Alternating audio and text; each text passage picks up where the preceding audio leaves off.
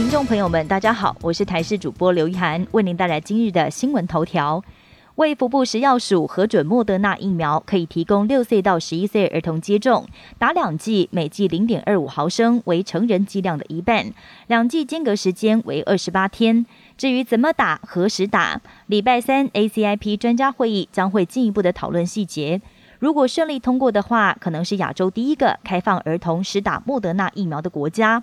另外，国外资料显示，儿童接种莫德纳疫苗最常见的副作用为注射部位局部疼痛、疲倦、发烧、头痛。至于心肌炎跟心包膜炎，在目前则是没有个案。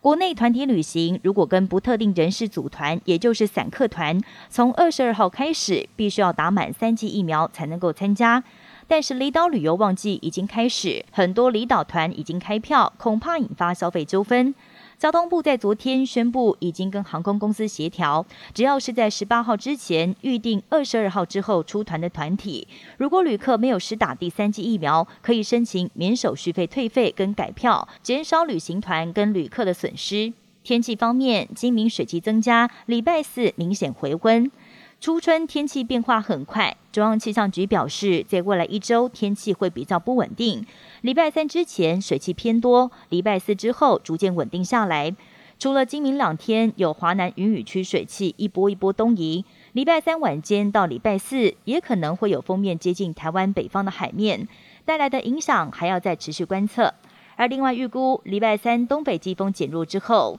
中部以北逐步回温。礼拜五到下个礼拜天，全台高温恢复到三十度以上。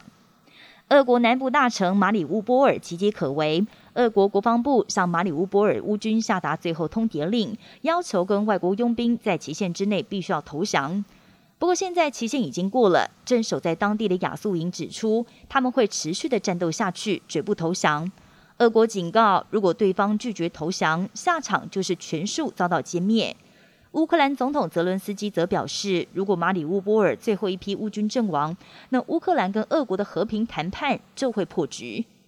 法国总统大选预定在二十四号举行第二轮的投票，将由现任总统马克宏跟极右派的雷朋两个人做最后对决。马克宏最近几天加紧跑行程造势，也要扩大宣扬他绿能减碳的政策理念，希望可以争取到年轻世代选民的支持。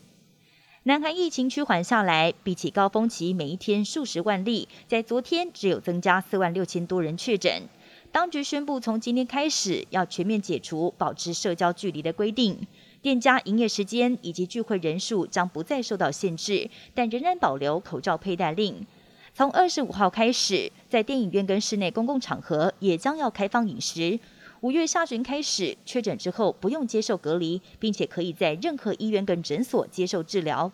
但诊疗费用跟筛检费也将从现在的政府全额吸收，改为民众部分负担，让很多民众怨声载道。